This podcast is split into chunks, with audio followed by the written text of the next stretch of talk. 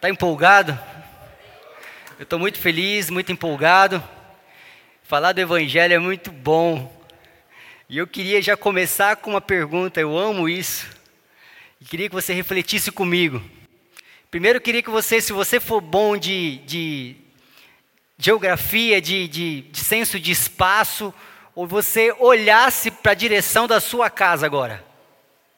Onde fica a sua casa? Se não der para você olhar, pelo menos assim, aponta para a direção. Tem uns que eu estou vendo que está meio perdido, não sabe nem onde é a saída da igreja. Tem gente que, tem gente que fez assim uma cara de minha casa, como se nem tivesse, né? Minha casa. É, o que é engraçado é que a gente às vezes se perde, né? No senso de, de localização. Ao invés de sair daqui, não consegue nem se localizar direito. Mas eu queria só que a gente refletisse sobre algo. Onde fica a sua casa? Que lugar que é esse que eu perguntei para vocês de casa e vocês pensaram e tentaram localizar dentro de um mapa na sua cabeça? O que que significa casa? Que lugar que é esse que você tem como refúgio, que você chama de casa? Quando vocês saírem daqui e falar, vou para minha casa. O que que significa isso? Nesse lugar que você pensou, que você chamou de casa, Significa que se por acaso todas as suas coisas fossem retiradas de lá e fossem levadas para um outro lugar, ainda assim seria sua casa? Se tudo que é seu fosse retirado desse lugar que você acabou de pensar, fosse levado para um outro local, você ainda teria esse lugar que pensou como casa? A definição de casa é construção destinada à habitação, onde se tem uma família, um lar. É um conjunto dos bens de uma família. A gente pode dizer que no lugar onde você habita, ali é sua casa. Então, se por acaso esse ambiente que você chamou de casa fosse trocado de lugar, onde seria sua casa? Se todo esse ambiente e as suas coisas fossem para outro lugar, onde seria a sua casa? E é sobre um pouquinho disso que eu gostaria que a gente entendesse, partindo desse raciocínio, a gente abrisse a Bíblia. Gênesis capítulo 2, versículo 8. Gênesis capítulo 2, versículo 8. Ora, o Senhor Deus tinha plantado um jardim no Éden para os lados do leste e ali colocou o homem que formara. Por enquanto, vamos parar por aqui. Percebe que aqui a gente tem um local? Nós temos um local e Deus formou o homem neste local. Mostra onde, se a gente lê em Gênesis, é, no versículo 10 ao 14, a gente vai ver que tem uma localização mais ou menos exata, falando onde alguns rios passavam por ali, e a gente, dentro de um mapa visual, como a gente fez agora há pouco, a gente consegue localizar onde ficava o jardim do Éden. Só que se a gente olhar hoje, baseado em toda essa definição dessas localidades que, a gente, que eu acabei de falar para vocês, a gente vai ver que não tem Jardim do Éden lá. A partir desse princípio, eu quero que a gente pense em algo. O, se nós temos a localização, mas não temos o, o Jardim do Éden, onde era a habitação do homem, onde o homem poderia chamar de casa, a gente entende que o Jardim do Éden não é simplesmente um local, mas é um ambiente. A presença de Deus é a parte mais importante do jardim do Éden. Ali, em Deus, nós temos a nossa habitação. O homem tinha a habitação dele. Ou seja, a gente compreende que se jardim do Éden não é simplesmente um local, mas é um ambiente, nós entendemos que o homem, a casa do homem, é onde Deus está. Ali é onde o homem habita. Entendendo isso, a gente vai compreender que Deus é um ambiente perfeito para que o homem pudesse se desenvolver. Deus é o ambiente perfeito onde o homem pudesse ter a sua moradia. Então, se a gente entender que o homem foi formado, colocado no jardim, Deus estava ali, à medida que o homem morava, à medida que o homem vivia, o homem ia se desenvolvendo, simplesmente pelo fato de Deus estar ali.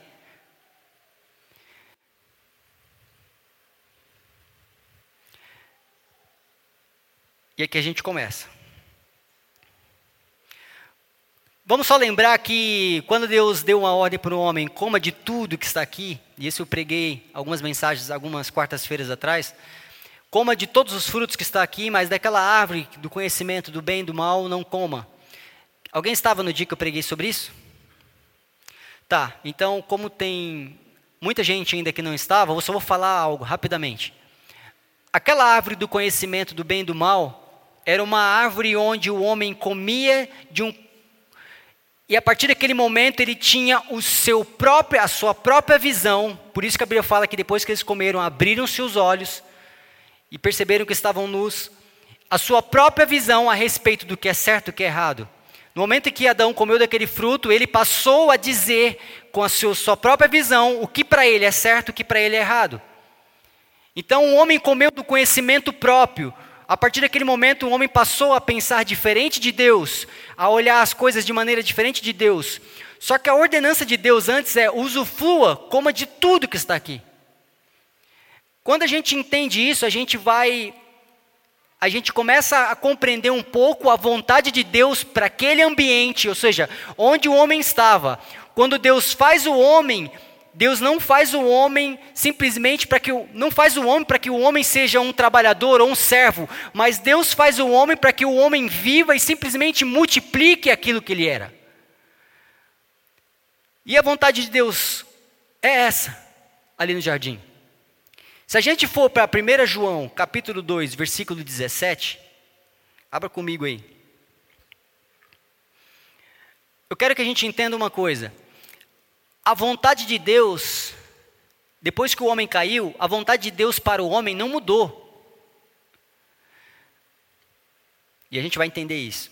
1 João capítulo 2, versículo 7. E o mundo, o mundo e a sua cobiça passam, mas aquele que faz a vontade de Deus permanece para sempre. Na minha versão diz: Ora, o mundo passa, bem como a concupiscência. Aquele, porém, que faz a vontade de Deus permanece eternamente. Aqui a gente pode entender que tudo que está de acordo com a vontade de Deus permanece.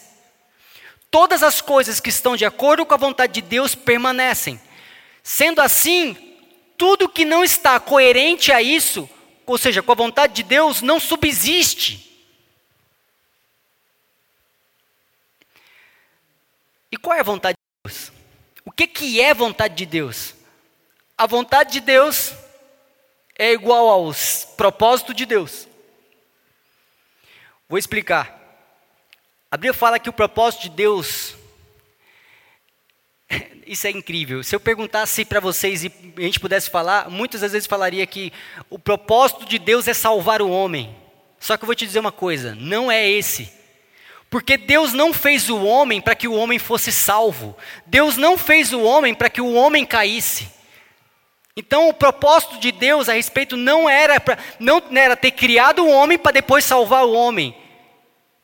O homem foi criado perfeito, à imagem e semelhança de Deus. E a vontade de Deus para o homem, ou seja, o propósito de Deus para o homem é que o homem multiplicasse a natureza que o homem tinha, ou seja, a imagem e semelhança de Deus. Compreende isso? Quando a gente entende isso, a gente depois vê que o homem, quando o homem cai, isso é tão poderoso, gente. Entenda uma coisa: o homem não foi feito, o homem não foi criado para ser perdido. O homem sempre, desde o início, foi formado por Deus para ser amado.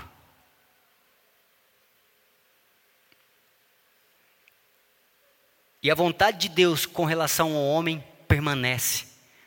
O homem, mesmo caindo, mesmo perdido, Deus continua amando o homem. O homem foi formado simplesmente porque é tanto amor dentro de Deus que não cabia dentro dele. Então ele fez você. O amor gerou e gerou cada um de nós. A redenção, ou seja, a, a compra de volta de Deus desse homem perdido, e eu não vou falar muito sobre isso, na verdade eu não vou falar sobre isso, nós entendemos, eu quero avançar, é que o homem que está debaixo do pecado precisa ser comprado de volta. Então nós entendemos que o que Cristo fez por cada um de nós. E eu lembro de uma vez que, que o, se eu não me engano, o Pedro Estrela, lá no Caixotinho, uma vez que ele pregou lá, ele falou algo que é incrível, explicando esse plano de redenção. É, é como se um pai chamasse uma criança para ir ao shopping, e de repente aquela criança, ele olha para a criança e a criança está, ele convida a criança para ir ao shopping, e a criança está toda suja. Então o que, que ele faz? Ele vai lá e fala: Olha, Vamos lá, eu vou te dar um banho. Então ele dá um banho na criança e a criança de repente está toda limpinha. E ele fala: agora nós vamos vamos dar uma volta no shopping. Nisso, a salvação é como se fosse tomar um banho, mas o, o tomar um banho e depois nós temos o ir ao shopping com o Pai. E eu quero falar sobre isso, a nossa vida depois desse banho. A nossa vida depois de sermos lavados por Cristo. Abre em Gênesis capítulo 1, versículo 26. Gênesis capítulo 1, versículo 26.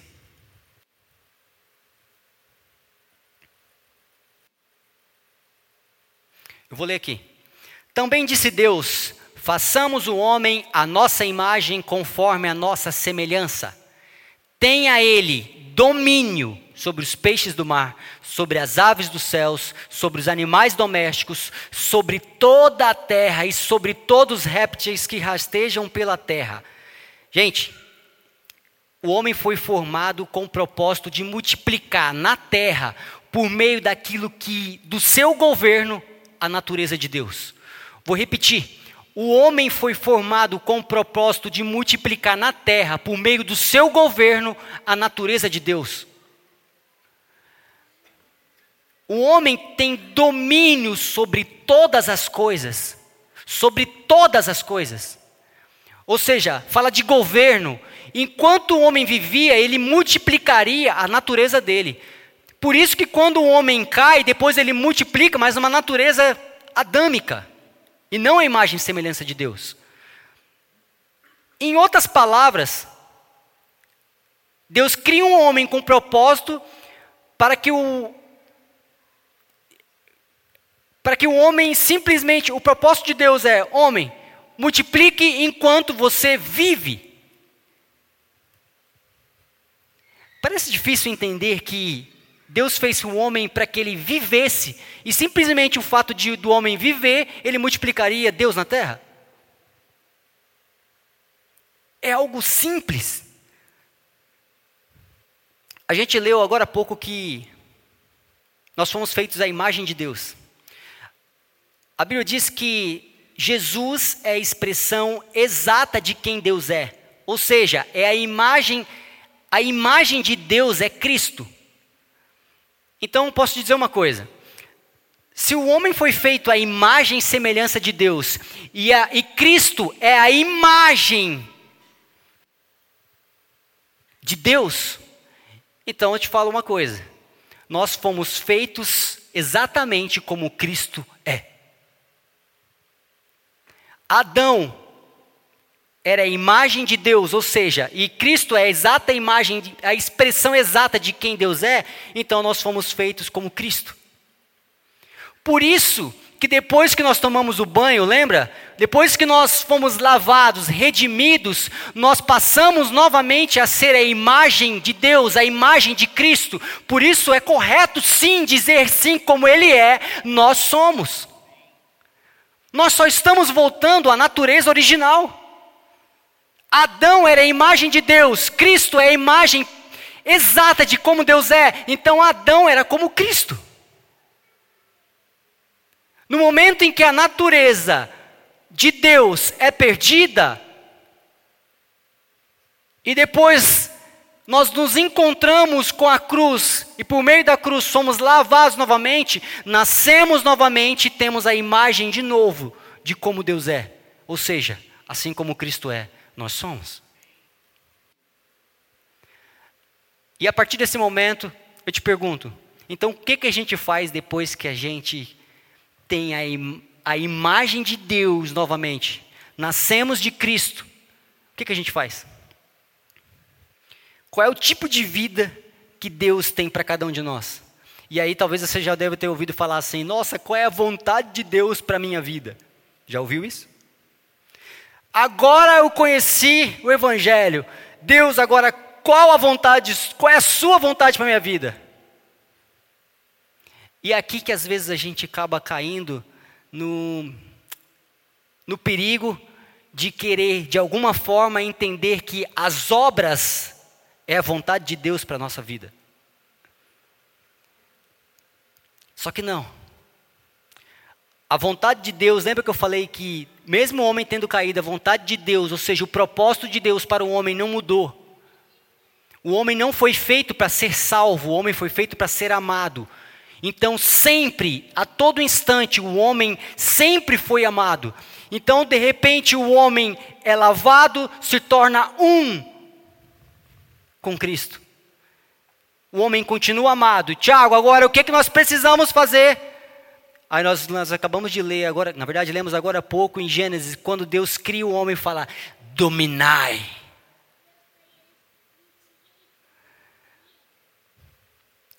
Você sabe que nós estamos agora num momento no mundo onde se tem falado muito sobre um assunto por causa de algo que aconteceu na China. O que aconteceu? Coronavírus. E de repente fica um alerta no mundo inteiro pelo fato de ter acontecido algo lá. Eu te pergunto, o que que vocês souberam que chegou em São Paulo? E aí o que que precisou ser feito para que chegasse em São Paulo? Simplesmente uma pessoa que estava lá, continuou a vida dela, veio para o Brasil. Chegou em São Paulo e aqui está. Enquanto vive, aí o que faz para que de repente isso não se espalhe? Pegaram essa pessoa, medicaram ela, está completamente isolada dentro da sua casa. Porque se ela for para um outro ambiente, pode multiplicar aquilo. Sabe o que ela está fazendo nesse exato momento? Sabe o que, que o vírus precisa para que se multiplique? Só encontrar pessoas que estão vivas. Ele só precisa de vida. Agora eu quero te, que você entenda uma coisa. Eu dei esse exemplo para que você pudesse entender e compreender como como um vírus se espalha. Se a gente entende que nós somos a imagem e semelhança de Deus, e qual é a vontade de Deus para minha vida? Tiago, viva. Aí você vai falar, mas tá, mas o que, que eu preciso fazer? Viva. Mas não tem mais nada que eu precise fazer, e as obras, tantas coisas que a gente precisa fazer. Por isso que Jesus falou, Pai, ele falou duas coisas que eu quero falar com vocês. O meu prazer é fazer a vontade do Pai.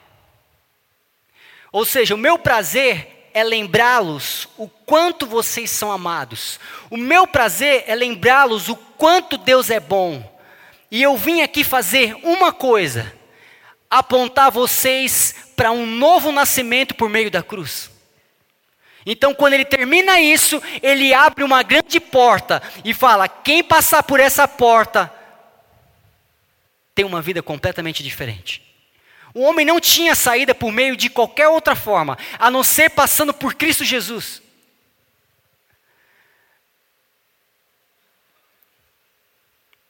Em João capítulo 12, versículo 23 e 24,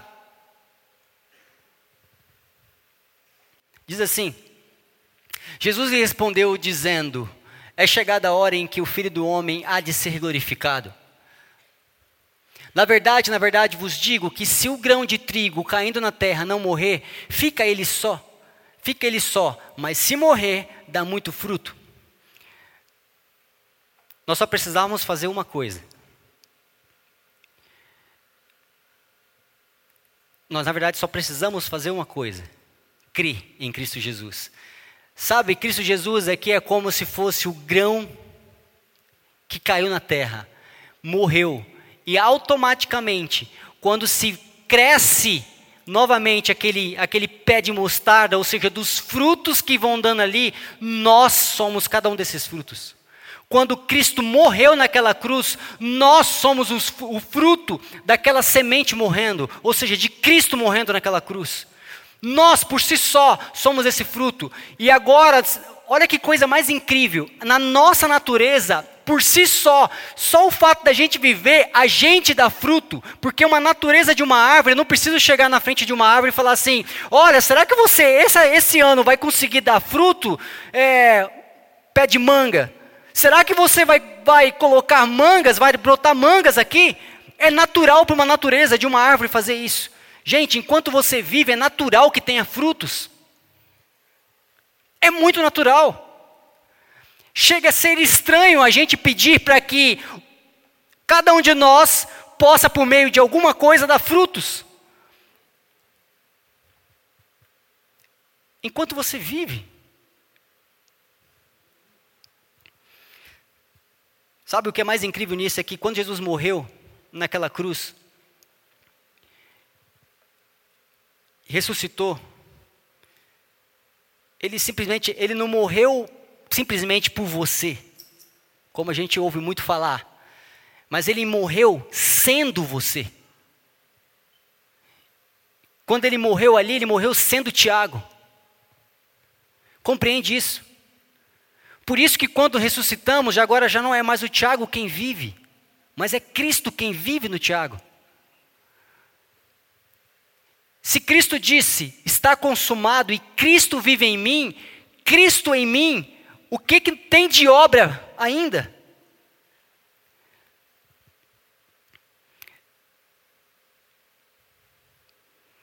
Em Romanos capítulo 8, versículo 29 e 30, eu quero falar, eu quero falar algo, eu estou me segurando para falar algo aqui.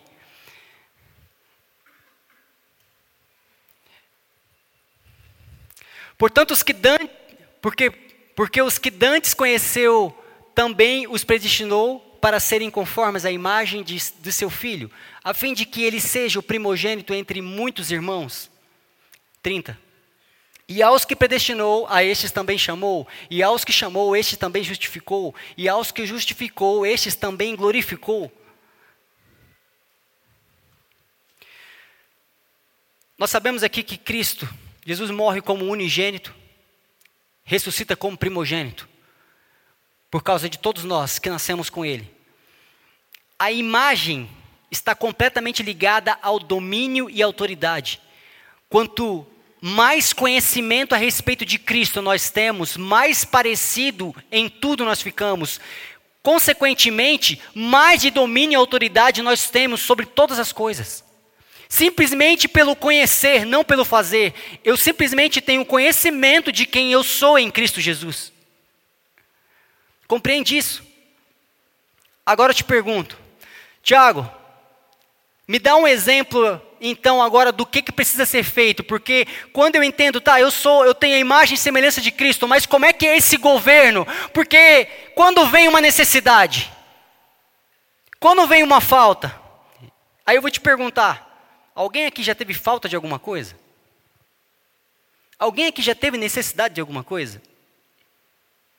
Talvez você está lembrando de um momento que viveu, ou talvez está lembrando desse exato momento de algo agora, que na sua cabeça te falta. Sabe o que é falta? Eu até anotei aqui. A falta ela tem muita relação quando a gente pensa em falta, me falta alguma coisa, a gente pensa muito, muitas coisas relacionadas a uma necessidade diária. Se eu te perguntasse o que, te falta agora, você vai pensar em uma coisa que é necessária diariamente ou nesse exato momento. É uma necessidade. O que te falta para você é uma necessidade. E geralmente as necessidades da gente deixam a gente inseguros porque a insegurança está totalmente ligada a questões interiores. Percebe uma coisa? Toda insegurança não quer dizer que, que é fora, mas toda insegurança vem de dentro para fora. Por isso que eu falo que nós precisamos ter conhecimento, ou seja, se a insegurança vem de dentro para fora, o conhecimento da mesma forma. De dentro para fora. O mundo que está à nossa volta, ou seja, a necessidade que você enxerga, ela é reflexo de como está aqui dentro. Como você enxerga as coisas. No jardim do Éden, você tem uma noção, você acha que faltava alguma coisa para Adão? É impressionante que às vezes a gente pode pensar que o Adão e Eva, antes da queda, eles tinham uma vida perfeita. Nada faltava. E é fácil a gente entender isso e, e, crer nisso. Só que quando a gente volta a entender que agora nós temos, nós somos como Deus, ou seja, nós somos a imagem e semelhança de Deus, temos o um novo nascimento, nascemos de Cristo. Mas a gente fala, não, eu nasci de Cristo, mas é difícil agora crer que a gente vive uma vida como Adão tinha antes da queda, sem faltar nada. E aí a gente fala, Tiago, eu tenho uma necessidade, estou inseguro, preciso de uma provisão.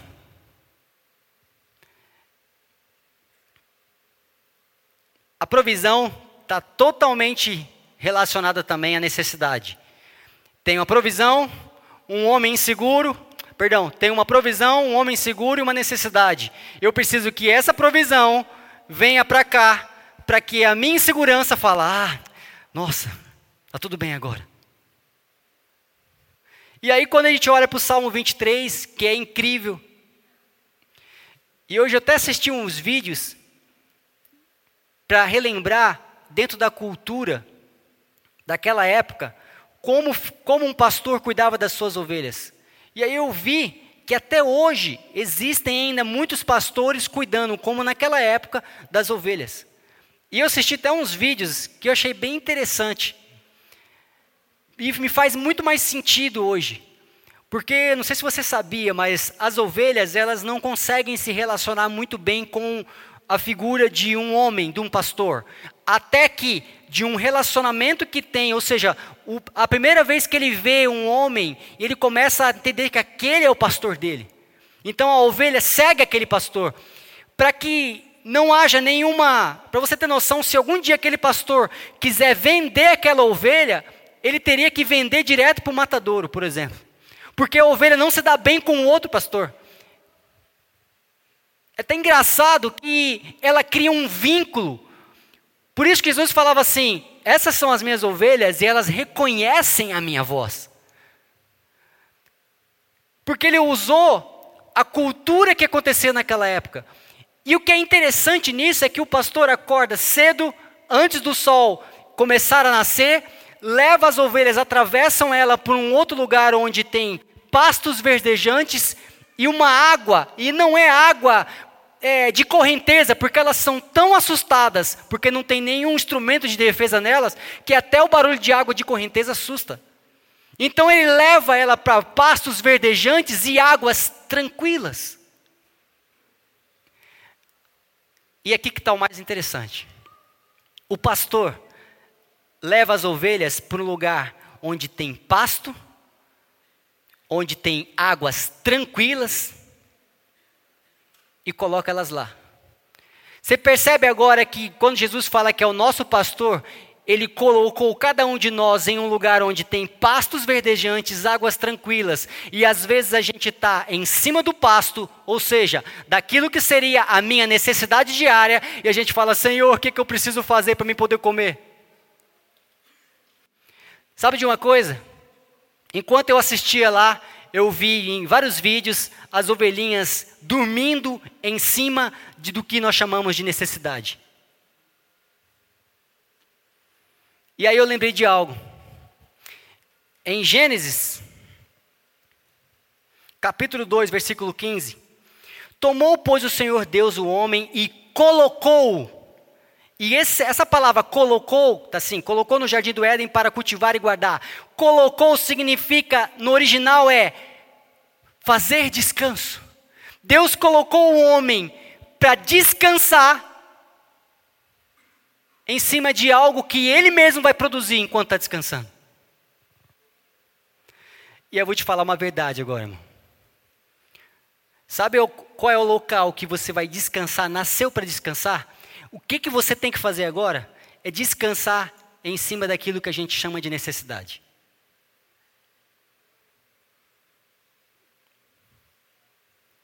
Tudo que para você é necessidade, Eu preciso comer, eu preciso beber, eu preciso sobreviver, eu preciso viver ali é o lugar para você descansar. Porque na verdade, o que nos falta é conhecimento de que o lugar que nós estamos, se para você você olha e não encontra lugar onde está comendo, talvez o lugar que você esteja seja se afastou um pouquinho do, de, do aprisco de onde está o pastor, porque onde o pastor está, da vista que o pastor vê, você já tem tudo o que precisa. Descansa.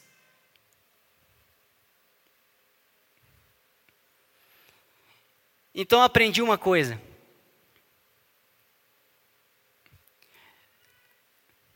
É tão incrível que eu comecei a, a fazer isso há dois meses atrás. É algo particular meu. E eu comecei em casa, junto com a minha esposa, a toda vez na hora que a gente vai orar, juntos ali, agradecer o alimento, por exemplo. E eu falo, Jesus, muito obrigado porque esse mês já é assim, assim e assim. Obrigado, Jesus, porque se você está aqui, nada me falta. A provisão da nossa vida é onde Deus está, é onde Jesus está. Se Jesus não te falta, nada te falta. Nunca vai faltar algo. E a gente começou a viver isso. E sabe de uma coisa? Assim como na escola origem, como nós estávamos falando ontem, que a palavra cria, nós começamos a criar todo o nosso mês no início do mês. Sabe quando a gente planeja, a gente coloca no quadro, esse mês eu quero bater tal meta, então agora nós começamos a todo mês a dar voz para ele. Mês, você é assim para gente, porque no lugar onde nós estamos, tem toda a minha necessidade suprida. Eu tenho alimento, eu tenho descanso, eu tenho tudo. Então, mês, seja assim.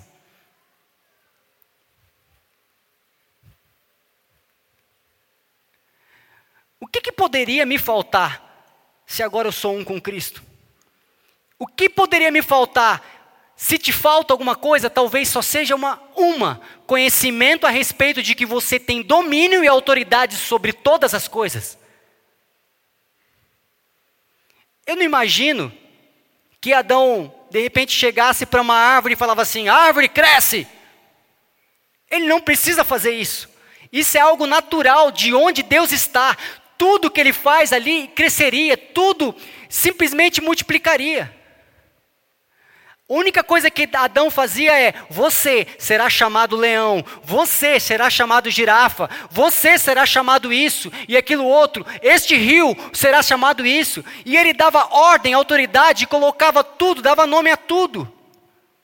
Ele governava.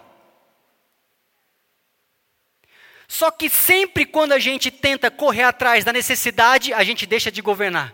Porque a gente passa a ter muito tempo para querer suprir as necessidades.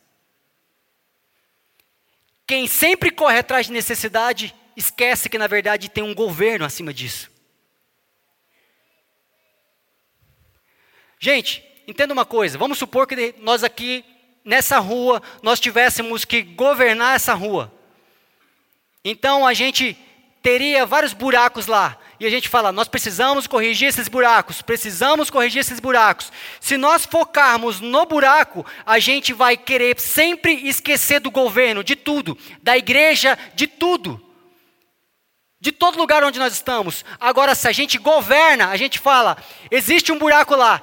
Agora, vamos lá, cuida disso. Vamos já resolver outras coisas. Aquele buraco é simplesmente tampado pelo nosso governo, não que eu perca tempo com aquilo. Compreende a diferença de quando a gente dá mais atenção para a necessidade do que um governo?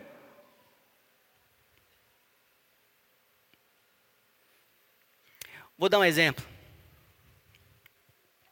Eu já falei isso algumas vezes, isso marcou muito a minha vida. já falei aqui e vou, vou repetir, acho que talvez várias pessoas não, não ouviram essa história. Alguns meses atrás, é, eu estava numa num fast food, lanchonete, acho que o, acho que o Habib's. E aqui em São Caetano, eu estava com muita pressa, estava cansado. Era um dia que eu fiz bastante coisas e eu queria só pegar alguma coisa para comer e, e chegar em casa, comer lá. Algo rápido. E aí, não sei você, mas quando eu tô, quando eu tô cansado, então eu prefiro algo muito rápido para eu poder descansar. E aí eu peguei, cheguei no local, tinha uma fila gigantesca. Escute isso. Aí então eu fui, tinha dois caixas, eu fui sendo atendido e fui avançando. Quando chegou a minha vez, o atendente que estava aqui saiu e se deslocou para um outro lugar. Então eu fiquei esperando, porque eu pensei, ele vai voltar. Só que foi passando o tempo, ele não voltava. E as pessoas que estavam atrás de mim na fila começaram a ir para outra fila. Então a outra fila já estava gigantesca. Aí eu falei, nossa, agora eu vou ter que ir lá para o final. E aí eu fiquei meio assim, olhando perdido. A moça do caixa ao lado, que viu que eu estava ali esperando à toa, não vinha ninguém, ela falou assim: na hora que ela acabou de atender uma pessoa aqui, essa pessoa saiu, ela falou, moço, me chamou e falou, vem cá a sua vez. Então o um rapaz que estava aqui, que ia ser atendido, olhou e falou, não, sou eu. Aí ela falou, não, esse rapaz está esperando há muito tempo. E o rapaz aqui, não, mas aqui. E eu fiquei sem saber o que fazer. Aí eu vi que o rapaz não queria deixar eu ser atendido e a moça queria me atender. Aí eu falei, moça, por favor, atende ele. Aí ela, não, mas é você. E ele, não, eu tenho que ser eu. E ficou aquilo e eu percebi que se a gente ficasse nisso não ia resolver nada. Então eu falei, não, tá bom. Eu entrei e falei, moça, rapidinho, eu quero isso, aquilo, outro, para tentar ser o mais rápido possível, porque o rapaz ali estava incomodado. E aí, e aí eu percebi que ele estava falando algumas coisas atrás de mim, chateado, e eu fiquei muito constrangido com aquilo. Então naquele momento, eu tinha a minha necessidade de querer comprar as coisas que eu precisasse, mas eu precisava governar ali. Então, no momento em que eu fiz aquilo, eu falei: olha, se eu, eu pensei comigo, eu vou ser o mais rápido possível aqui, mas eu vou governar aqui. Então, eu peguei o dinheiro na carteira na hora de pagar, eu entreguei para ela uma quantidade muito maior do que deveria, e falei para ela: olha, por favor, bem baixinho, eu falei: por favor, isso aqui paga a minha conta, eu acredito que paga tudo que aquele rapaz atrás de mim vai, vai querer. Aí ela olhou para mim assim, com uma cara de: Você vai pagar para ele? E ela ficou olhando para mim assim e fez assim. Aí eu falei: Olha, paga tudo para ele, tudo que ele precisar, está aqui, paga, não precisa me dar troco, pode ficar. E ela ficou assim, sem entender. Aí eu peguei as coisas e saí, o rapaz resmungando tal, foi lá ser atendido. Então eu fui retirar meus produtos. Na hora que eu estava ali, para retirar os produtos, quietinho, sem falar nada. Chega uma menina, bateu no meu ombro atrás, falou assim: Ei moço, uma menina que eu nem sei de onde saiu. Falou: Ei moço, sobrou um troco aqui, Jesus é bom, né? Aí eu falei: É. Aí eu peguei assim, guardei. Então veio o rapaz e falou: Moço, eu não sou assim. Me desculpa. Eu falei: Cara, eu sei que você não é assim. Ele, ele queria gesticular e falar, e ele, eu falei, tá tudo bem, de verdade, tá tudo bem. Aí ele, é que eu não sou assim. Eu falei, eu sei que você não é assim. Eu falei, cara, você é muito amado. Você é muito amado. E eu só fiz isso para te lembrar o quanto você é amado.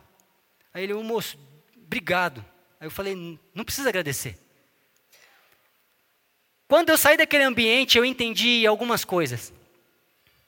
Aquela mulher do caixa, numa situação onde a minha necessidade poderia ser a coisa maior ali, eu na hora que eu vi uma necessidade, eu falei, na verdade a necessidade que tem aqui, a falta que tem aqui é de governo.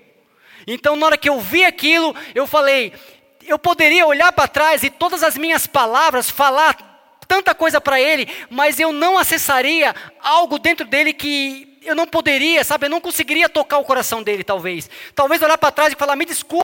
Talvez falar, olha, eu não queria isso, mas não resolveria. Então, sabe o que eu fiz? Com dinheiro, eu fiz o dinheiro falar por mim.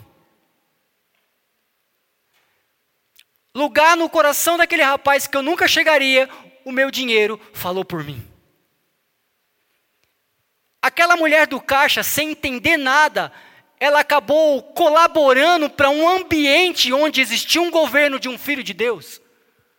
Aquela mulher colaborou, ela que deu as boas notícias, a sua conta está paga.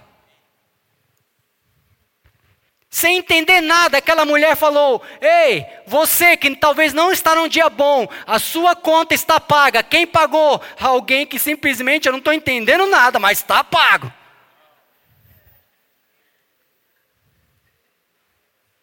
mas olha, moço, eu nem sei se você merece, mas ó, escolhe o que você quiser aqui. Tá pago. Então aquele rapaz saiu de lá, enquanto eu estava de, de, de costa ali, chegou uma menina batendo no meu ombro, que eu nem sei de onde estava aquela menina, e sem ela, eu tenho certeza que ela não sabia da história, porque não, eu não sei onde é que ela estava. E ela olhou para mim e falou: Ei moço, Jesus é bom, né? Uma menina que não tem nada a ver com a história ainda confessou: Deus é bom. E o rapaz? Gente, eu não sei como foi o dia dele. Talvez o dia dele foi um dia muito cansativo. Talvez o dia dele talvez não teria sido o melhor dos seus dias. Mas naquele dia, nos últimos instantes do dia dele, porque já era a noite, horário avançado, naqueles últimos momentos, ele pôde sentir o amor de Deus por, por algo que ele, por alguém que ele nunca viu. Agora eu te pergunto: o que, que você acha que é mais importante, a minha necessidade ou o governo?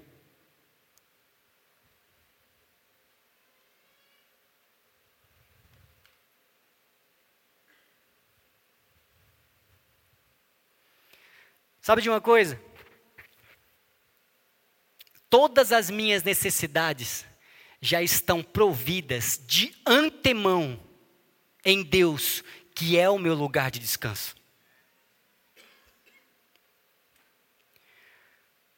Todas.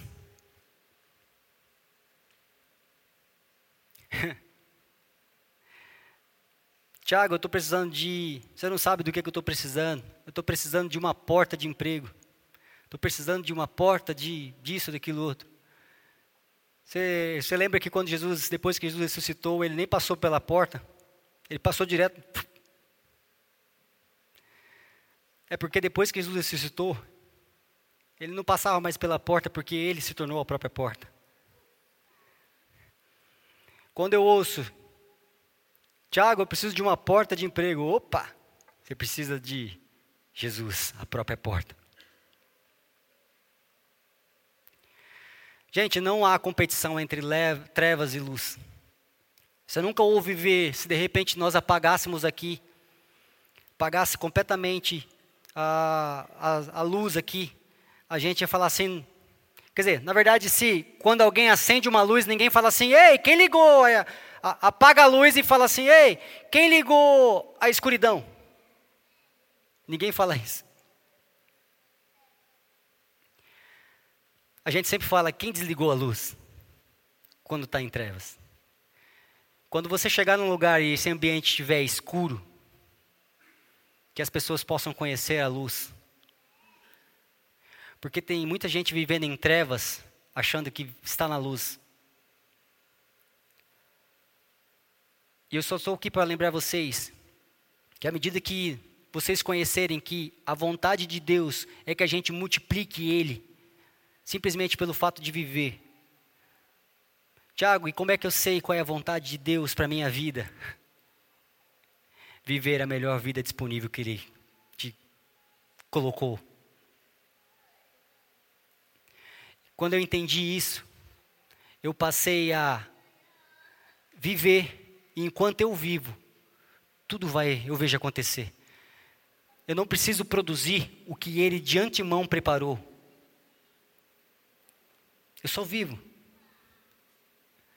Enquanto eu vivi, em 2017, eu me aproximei do Kagawa, do Vitor.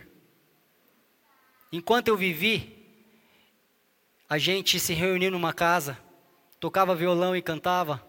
Enquanto eu vivi, a gente foi para uma outra igreja de 40 pessoas, 50 pessoas. Enquanto eu vivi, a gente teve que alugar um buffet porque já éramos 120.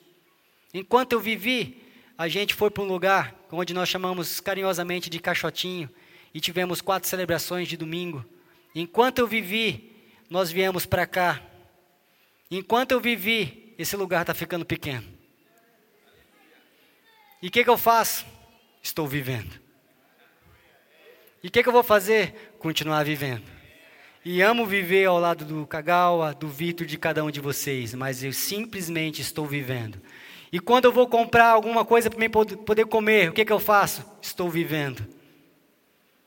Mas aonde quer que eu vivo, aonde quer que vocês vivem, a vida e vida em abundância. Qual é a vontade de Deus para a sua vida? Viva. Mas o que, que eu preciso fazer? Viver, irmão viver. Mas quais são os planos de Deus para a minha vida? Ah, irmão. O que, que é bom para você, irmão?